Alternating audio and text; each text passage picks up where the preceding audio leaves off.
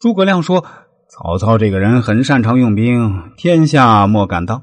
一向只有吕布、袁绍、袁术和刘表敢与之对抗。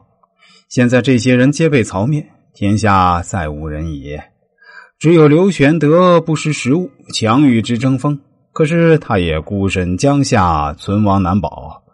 将军绝迹降曹，一可以保妻子，二则可以保富贵，何足惜哉？”鲁肃一听，不禁火冒三丈，道：“你这是叫我主屈膝受辱于国贼。”诸葛亮丝毫没生气，然后慢条斯理的说：“我有一计，投降时啊，用不着牵羊担酒、纳土献殷，也不需亲自渡江，只要送两个人到江上，曹操得此二人，他百万之众马上便可撤走。”周瑜连忙问：“不知道是哪两个人？”诸葛亮说。江东去此二人，如大木飘去一叶，太仓减去一粟，而曹操得知，必大喜而归啊！周瑜追问：“你说的到底是哪两个人？”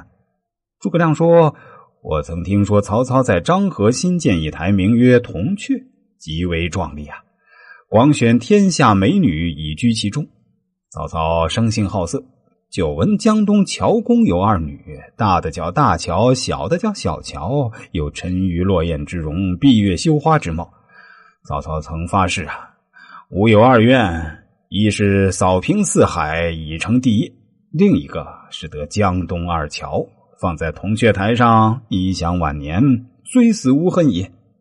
依在下看，曹操虽陈兵百万，虎视江南，其实是为了得此二乔。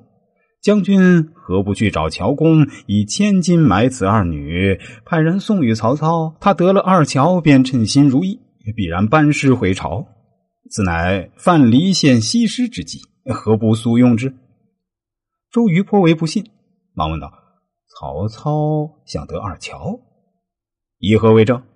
诸葛亮说：“曹操又指曹操命他做一首赋，名曰《铜雀台》。”腹中说他成天子，是娶二乔。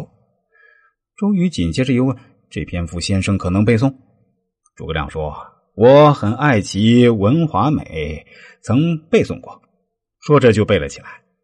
背的过程中，为了达到激怒周瑜的目的，他故意把其中的“揽二乔于东南西，乐朝夕与共”这一句曲解为大乔和小乔。哎，其实啊。曹植文中的“桥”指的是桥梁的“桥”，还没等诸葛亮背完，周瑜便勃然大怒，破口大骂道：“老贼欺侮太甚！”诸葛亮假装不明就里的问：“那过去单于屡侵边疆，汉天子以公主和亲，今天解民女二人，何足怒哉？”周瑜说：“先生不知，大乔是孙伯符将军的妻子，小乔乃我周瑜之妻也。”诸葛亮立马装作惶恐之状的说：“哎呀，亮实在不知，失口乱言，死罪死罪。”周瑜却依旧愤怒的说：“吾与老贼势不两立。”此时诸葛亮反而说：“啊，是需三思，免之后悔。”周瑜听罢，信誓旦旦的说：“我承伯父寄托，既有屈身降曹之理，我自立鄱阳湖之始，便有北伐之心，虽刀斧回头，也不能易其志。”望孔明助一臂之力，共同破曹。